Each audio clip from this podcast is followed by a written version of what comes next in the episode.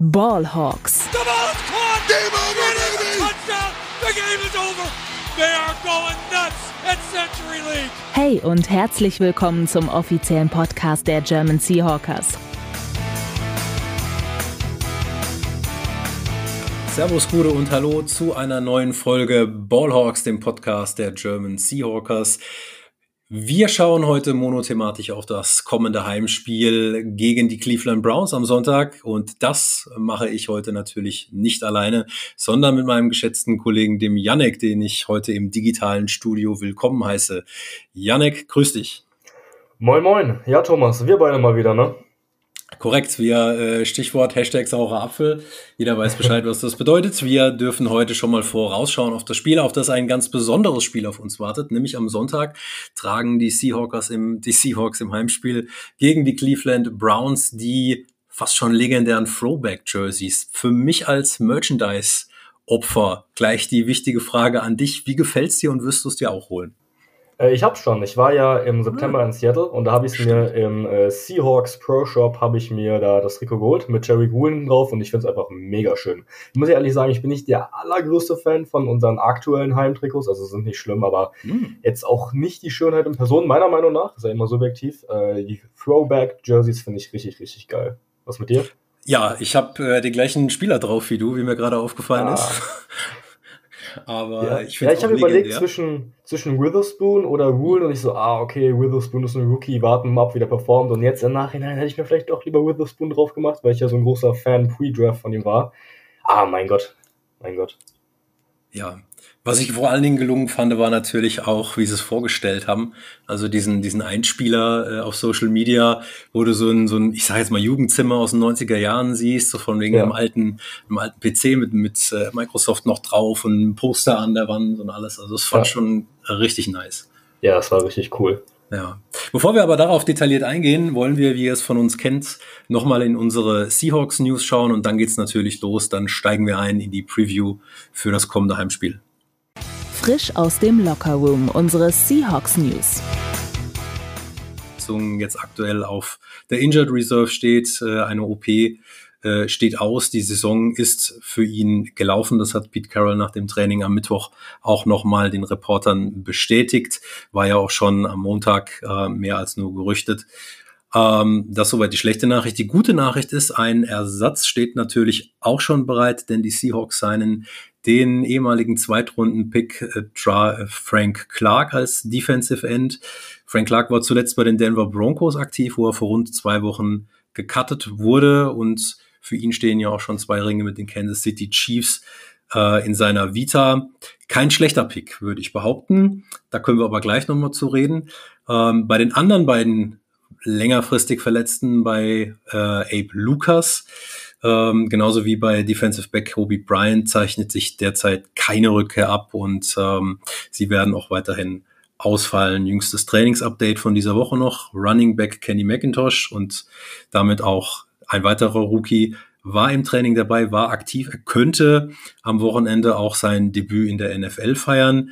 Und äh, das Ganze, wie gesagt, in den Throwback-Jerseys und Achtung Zeitumstellung nicht wie sonst üblich im ganz, ganz späten Slot, sondern um 21.05 Uhr deutscher Zeit.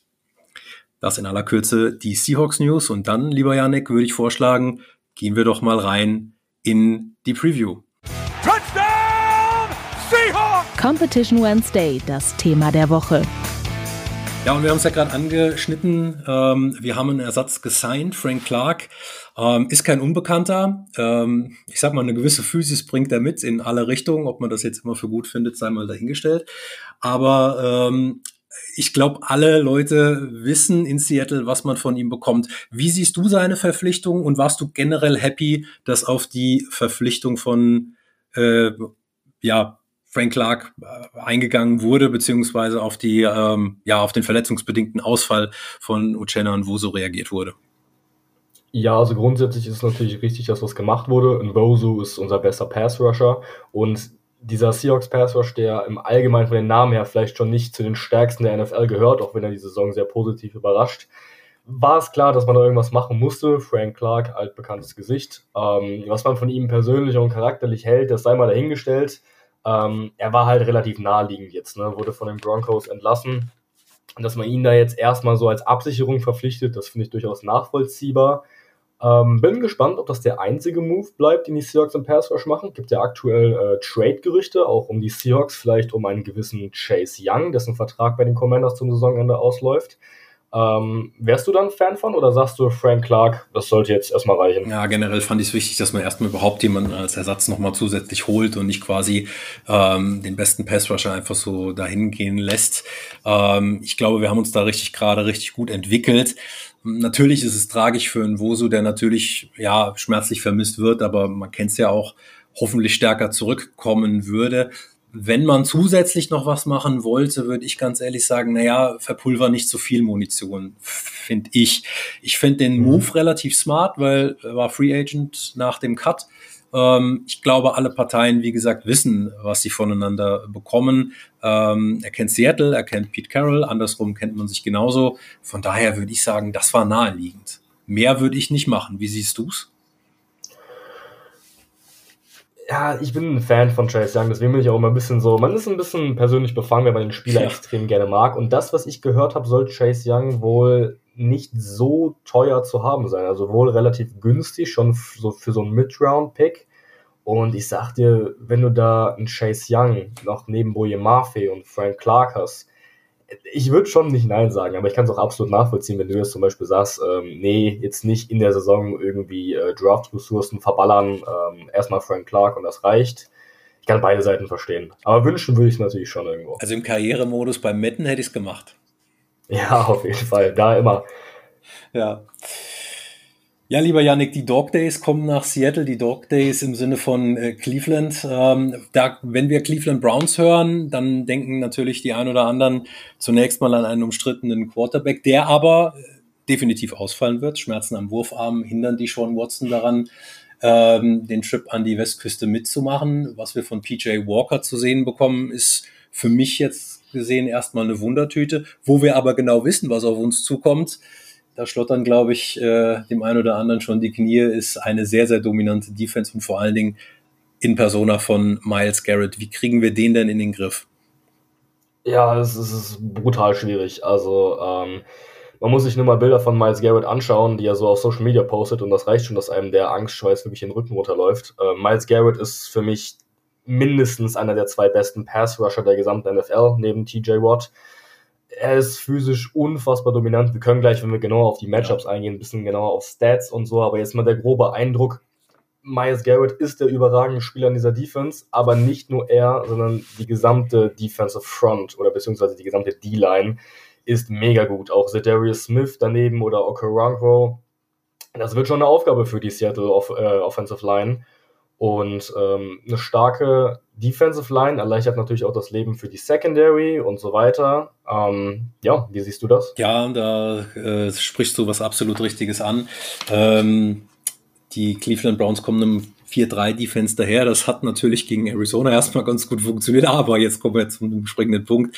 Arizona ist halt überhaupt nicht Cleveland. Und ähm, wenn ich mir anschaue, was wir für ein äh, ja, für Spiel erwarten dürfen, dann würde ich schon sagen, also da steht alles in Richtung Low Scoring geben. Wenn ich mir gerade unsere Offensive angucke, aber lass uns da vielleicht ja. später mal drauf gucken. Äh, insgesamt äh, Stichwort Statistiken. Ich bin ja auch gerne für Statistiken zu haben. Die Cleveland Browns kommen mit einem genauso demselben Rekord daher wie die Seahawks, beide mit einem 4-2. Wir hatten beide äh, bereits schon nach vier Spieltagen die Bye Week. Cleveland auswärts diese Saison noch mit einem 0 zu 2 und jetzt kommt wieder meine an dich berüchtigte Schätzfrage. Wie denkst du, ist unser All-Time-Record gegen die Cleveland Browns? Äh, natürlich ein Team in einer anderen Conference, das heißt, wir spielen nicht so oft gegeneinander, aber Browns historisch schlecht, deswegen würde ich sagen, schon zugunsten von uns, oder? Hm, das ist auf jeden Fall schon mal ein sehr richtiger Tipp. Gegen einen AFC-Rivalen spielen wir nicht ganz so oft. Äh, es steht 13, 6 und 0. Die letzte Niederlage datiert aus dem Jahr 2011 und war in Cleveland ein sehr, sehr, sehr unansehnliches 3 zu 6. Ach du Scheiße. Dann hatte ich nicht mehr auf dem Schirm. Ganz übel. Das letzte Spiel vor vier Jahren, 2019. Also von daher, äh, der Statistiker in mir, der hat gesprochen.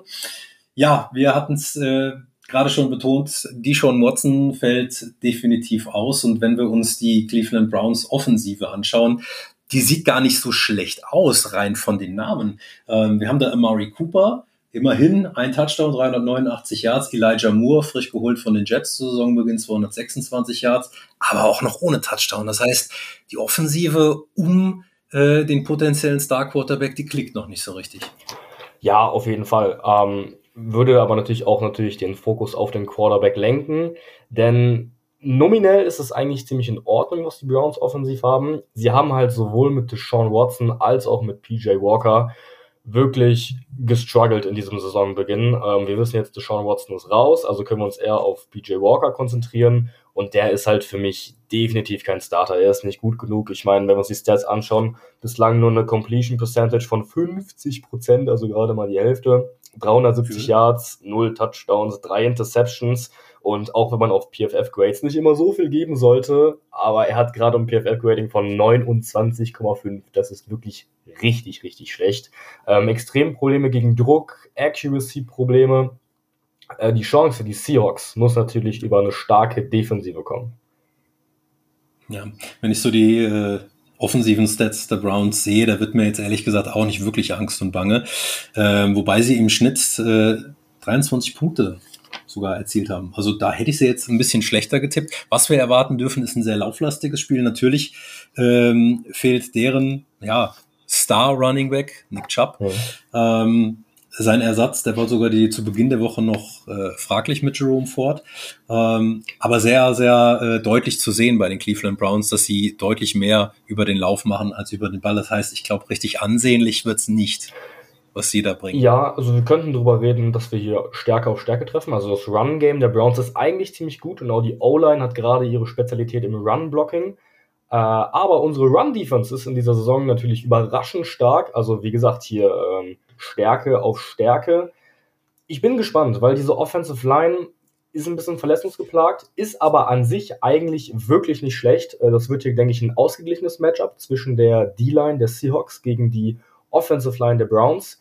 Bin gespannt, ob wir vielleicht vermehrt blitzen. Also zum Beispiel, wir haben ja da auf Safety einen Spezialisten mit Jamal Adams, der das natürlich schon mehrfach unter Beweis gestellt hat, dass er das extrem gut kann. Ob wir da einen PJ Walker besonders unter Druck setzen wollen, dass er den Ball noch schneller werfen muss, dass er noch mehr struggelt, äh, bin ich sehr gespannt.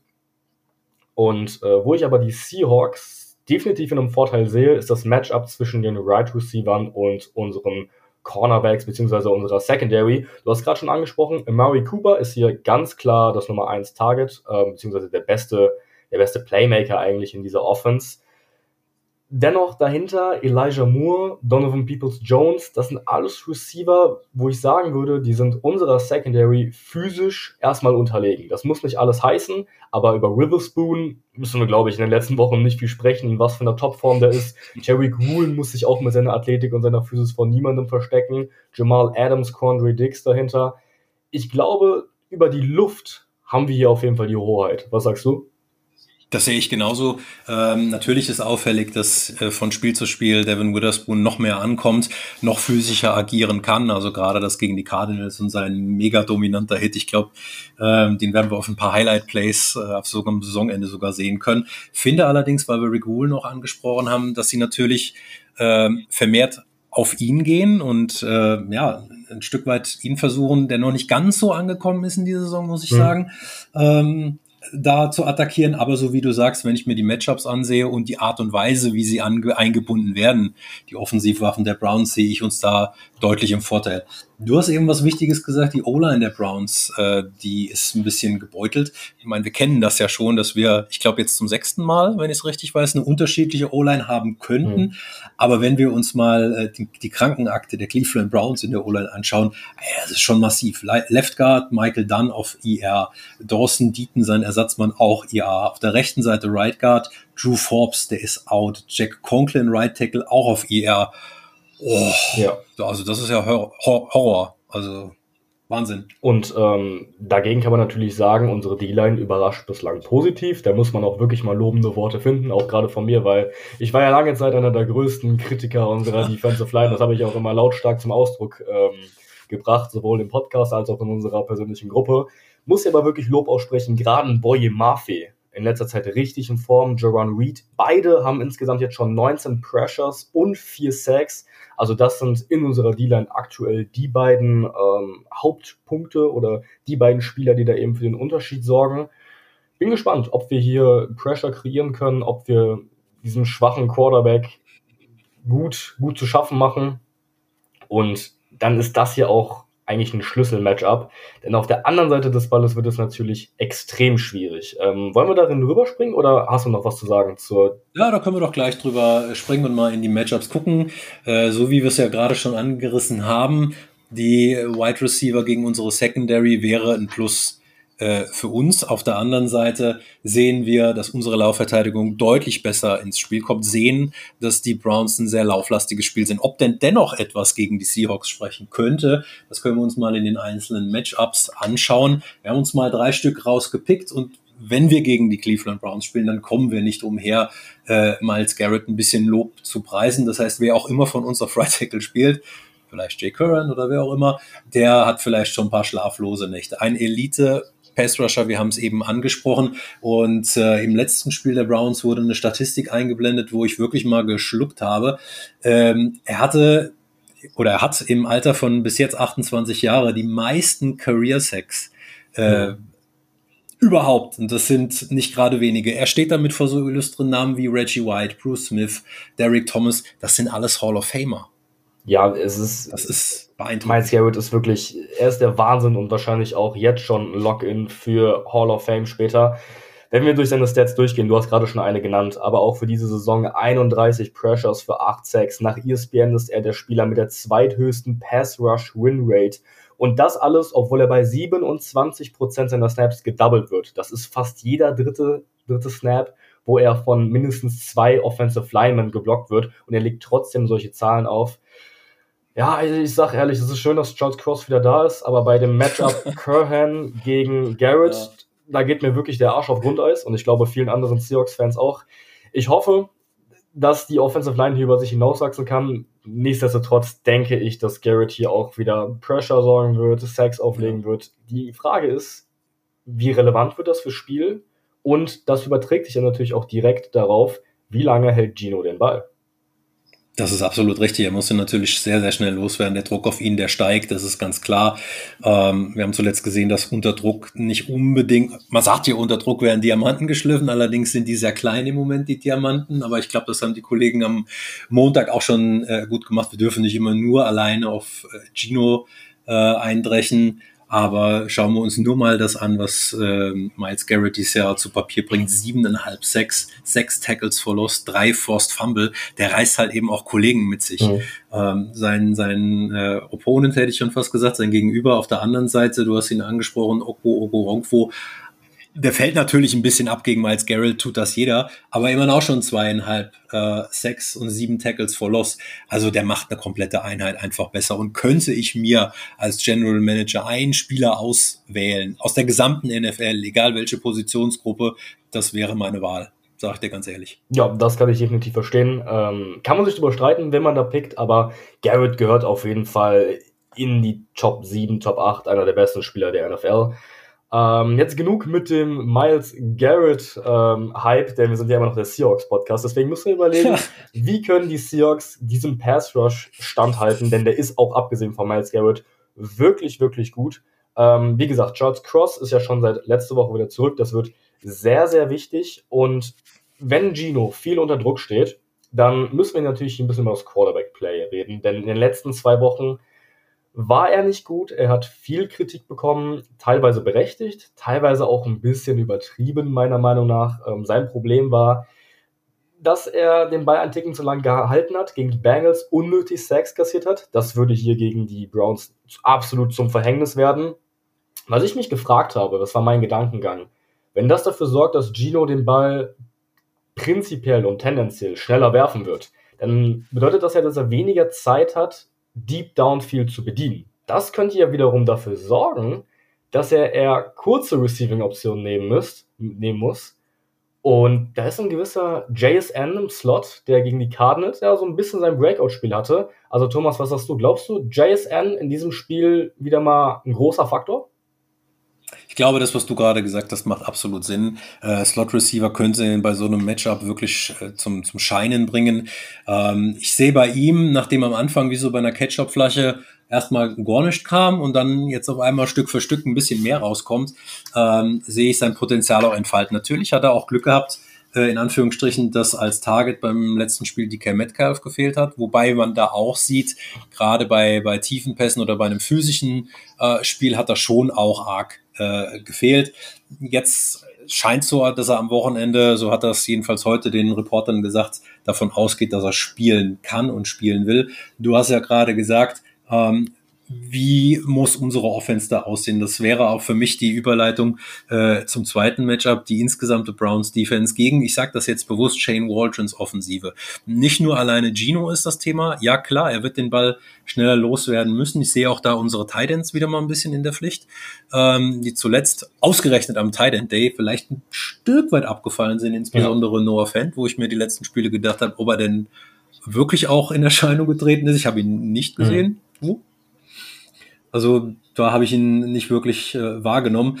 Ähm, klar ist natürlich auch, ähm, wir, wir loben auch als Fantasy-Owner äh, gerne mal Kenneth Walker für seine Stutter-Step-Läufe oder ja, ich sage jetzt mal diese ja, unpragmatisch äh, gehaltenen Läufe, aber wir haben es jetzt öfters gesehen, dass er dann struggelt bei dritten Versuchen in der Red Zone insgesamt oder auch bei kurzen Läufen, ähm, was nicht so wirklich funktioniert ich glaube, insgesamt muss die Offensive ein bisschen ja, variabler werden und ein bisschen vielseitiger werden. Das hat letzte Saison, finde ich, besser funktioniert. Wie siehst du das, Janik? Ich sehe es ähnlich. Ähm, das sind natürlich viele Punkte, die du ansprichst. Ich würde jetzt ein bisschen auf Kenneth Walker eingehen. Ähm, mhm. Ich glaube, wir wissen mittlerweile, was Walker ist. Und ähm, ich glaube in der Retrospektive, dass der Pick für Charbonnet wirklich auch der richtige war. Weil Walker ist ein Early Down Back. Er ist ein Top 5 Running Back, wenn es darum geht, früh mit einer guten Vision ähm, die Defense zu attackieren, Lücken zu sehen. Wenn das Feld aber enger wird, wenn Lücken kleiner werden, wie du es schon ansprichst, mit äh, Dritter und Eins, Dritter und Zwei in der Red Zone, dann ist er tatsächlich nicht der physischste und beste Hau drauf Running Back. Ich gehe jetzt mit dem Kopf durch die Wand. Das ist tatsächlich eher Charbonnet und ich finde, das hat uns auch ein bisschen gefehlt letzte Woche, als er ja nicht dabei war. Allgemein denke ich trotzdem, dass Walker ein guter Back ist und er wird hier wichtig du sprichst Waldron an und auch da gebe ich dir komplett recht. Gerade in der Red Zone sind auch nicht nur Gino, sondern auch die, die Play-Kreativität, wie wir, ja. wie wir das angehen, grundsätzlich schematisch, finde ich in, in, diesem, in dieser Saison nicht wirklich gut. Ähm, wenig Play-Action in der Red Zone, nach meinem Gefühl. Und auch wenig Tight End-Einbindung, auch gegen die Cardinals, du hast es angesprochen. Noah Fant kaum auf dem Feld gewesen. Waldron muss sich die Kritik da gefallen lassen und muss da auch dran arbeiten. Wir werden es brauchen gegen die Browns vielleicht so viel wie bislang noch nie in dieser Saison. Es ist die beste Defense, auf die wir treffen.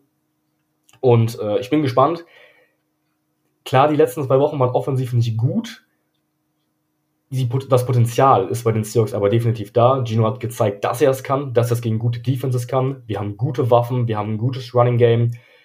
Probleme halt, wie gesagt, ein Line of Scrimmage Potenzial ist da, es wird schwierig. Was sagst du? Also, wie ist dein allgemeines Gefühl in dieser, in dieser Offense, wie man gegen die Browns bestehen kann? Ach, ich sag mal so, ähm, Form kommt und geht, Qualität bleibt. Ja. Äh, von daher glaube ich, haben wir in der letzten Saison schon, und da würde ich jetzt mal behaupten, äh, was die Offensive be betrifft, mit weniger Potenzial eigentlich mehr gesehen. Von daher ist es für mich auch wieder eine Frage der Zeit, wann da wieder mehr Konstanz reinkommt. Ich glaube, wir haben vielleicht ein bisschen zu viele Adjustments auch vorgenommen, gerade äh, wenn wir überlegen, was in der zweiten Hälfte gemacht wurde. Da wurde es zwar defensiv meistens besser, aber auf der offensiven Seite des Balls hat man sich da vielleicht ein Stück weit verzettelt. Vielleicht muss man es auch einfach ein bisschen einfacher halten und ja, schmutzige Siege gibt genauso einen Sieg am Ende des Tages. Hm, ich, ich, ich glaube, das wird kein Punktespektakel werden. Ich glaube, bei den, bei den Buchmachern sind wir bei einem Spread von plus drei leichter Favorit. Ich glaube, das wird so ein Nailbiter, so ein, so, ein, so ein richtiger. Auf der anderen Seite, wir haben auch gesehen, äh, die Browns Defense hat gerade Laufverteidigung, die hat sich selbst bei den Colts ohne Anthony Richardson äh, das ein oder andere mal auch von Gardner Minshew dupieren lassen. Also, ich meine, wir stehen ja selber nicht besser da mit Josh Dobbs, der uns da 25 Yards reinrennt.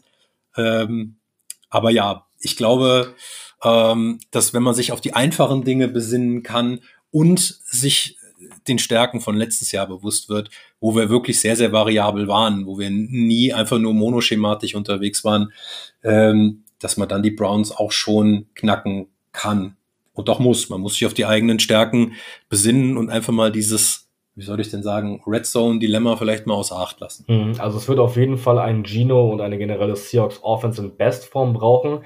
Ich glaube, letztes Matchup, worüber jetzt, wir jetzt noch nicht so ganz so viel gesprochen haben, ist die Secondary der Browns gegen die Right Receiver. Wir haben gerade JSN angesprochen, also dass er hier durch seine Slot-Rolle einen größeren ja. Faktor kriegen kann, wenn Gino den Ball schnell loswerfen muss. Ähm, Metcalf und Lockett gegen diese Secondary. Ich habe die Secondary so wahrgenommen, dass sie gut war, auf Cornerback mit Greg Newsom und Denzel Ward. Mhm. Die beiden spielen gut, nicht Elite Cornerback-mäßig gut, wie man es genau einem so. Denzel Ward damals vielleicht mal zugetraut hat. Mir fällt hier vor allem Grant Delpit, der Safety, auf, der bislang gerade in Coverage richtig, richtig stark war. Glaube aber dennoch, wie gesagt, ich habe aus Twitter letztens gepostet, meiner Meinung nach haben die Seahawks mit Metcalf, Lockett, JSN und Bobo den besten Right Receiver Room der gesamten NFL. Und ich glaube, da muss man sich vor keiner Secondary verstecken. Und die Secondary der Browns sah zwar gut aus, man muss aber auch dazu sagen, dass ein Elite Pass Rush eine Secondary auch immer ein bisschen besser aussehen lässt, als sie ist. Ne? Wenn einfach der Quarterback sehr wenig Zeit zum Werfen hat, musst du die Receiver nur eine kürzere Zeit covern. Das hilft natürlich auch schon, oder? Das ist absolut richtig. Also du sprichst gerade das Thema Entlastung äh, dafür an, beziehungsweise Playmaker oder äh, ich sage jetzt mal Führungsspieler davon profitiert ähm, diese Secondary. Denzel Ward, ähm, den hätte ich jetzt als ja im oberen, ja vielleicht oberen Mittelfeld angesiedelt. Generell ist es so, wenn wir uns das Matchup sowohl auf dem Papier als auch auf dem Feld jetzt mal vorstellen, da sollten wir halt schon profitieren, gerade jetzt mit einem ja, äh, Bobo, der zu allem fähig ist, der auch so variabel ist, dass er auch blocken kann. Also ähm, ja, wenn wir das schaffen, wieder auf den, auf den Platz zu bringen, dann sollten wir dieses Matchup physisch auch ganz klar dominieren, vor allem äh, wenn DK wieder dabei sein sollte. Der ein oder andere hat ja sogar schon spekuliert, naja, die Verletzung war gar nicht so dramatisch, es war vielleicht auch so ein Stichwort Denkzettel, vielleicht war es zum richtigen Zeitpunkt. Mal sehen. Ich glaube, das war aber überhaupt das erste Spiel, was er generell verpasst hat in seiner NFL-Karriere, wenn ich mir das richtig überlege, oder? Oh, das kann ich jetzt gerade gar nicht sagen. Ich bin ja in Sachen, ja. in solchen Total Stats über Jahre hinweg bin ich ja eben nicht so das beste Gedächtnis. Deswegen, äh, aber kann schon hinkommen. Also ich erinnere mich an wenig Spiele, wo Metcalf wirklich verletzt raus war, es sei denn, er wurde suspended, weil er wieder irgendeinen Spieler aufs Maul ja. gehauen hat. Ähm, ja. ja. kann gut sein. Ich weiß es gerade, um ehrlich zu sein, nicht. Ja, ja, ja. Auf jeden Fall bleibt uns noch ein äh, Matchup, wo wir auch drauf schauen müssen. Die stark verbesserte Seattle Run Defense gegen das Laufspiel der Cleveland Browns. Jerome Ford sehen wir da mit zwei Touchdowns, wie schon angesprochen, 78 Carries. Er ist das wahre Workhorse äh, nach dem Ausfall von äh, Nick Chubb.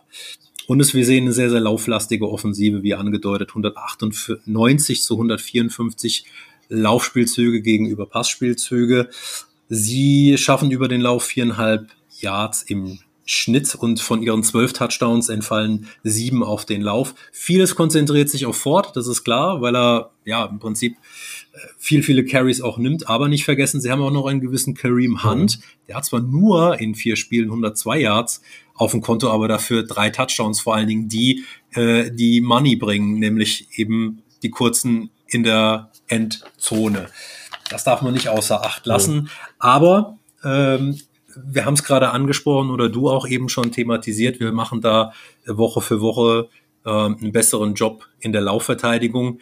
Mir ist da ehrlich gesagt weniger Angst und Bange, die im Griff zu halten. Ja, weil die, die, die Run-Defense des Seahawks wirklich positiv war in dieser Saison und ich habe es die ganze Zeit gesagt, das ist extrem verwunderlich, denn äh, in den letzten Jahren war das ja oftmals nicht so. Ähm, Ford und Hunt spielen beide gut. Ähm, also sie konnten den Ausfall von Chubb in dieser Saison bislang wirklich gut auffangen. Natürlich, Defense-Leistungen sind immer ein bisschen schwankend. Ne? Also es kann ja sein, dass es in diesem Spiel jetzt auch einmal total zum Bruch kommt und es einbricht. Prinzipiell jetzt vor dem Spiel mache ich mir da jetzt auch nicht die allzu größten Sorgen, weil vor allem diese Front Seven sehr, sehr diszipliniert ist. Denn ich meine, Run-Defense ist auch viel Tackles müssen sitzen. Ähm, es muss sehr physisch, sehr hart sein. Also diese, diese klischeehaften Football-Attribute, die natürlich auch irgendwo ein bisschen überlaufen sind. Aber in der Run-Defense ist das so die Baseline. Und das hat die, haben die Seahawks bislang wirklich richtig gut hinbekommen. Und deswegen aufpassen, ja, es kann zum Verhängnis werden. Die größten Sorgen mache ich mir aber nicht auf dieser Seite des Balles. Mhm.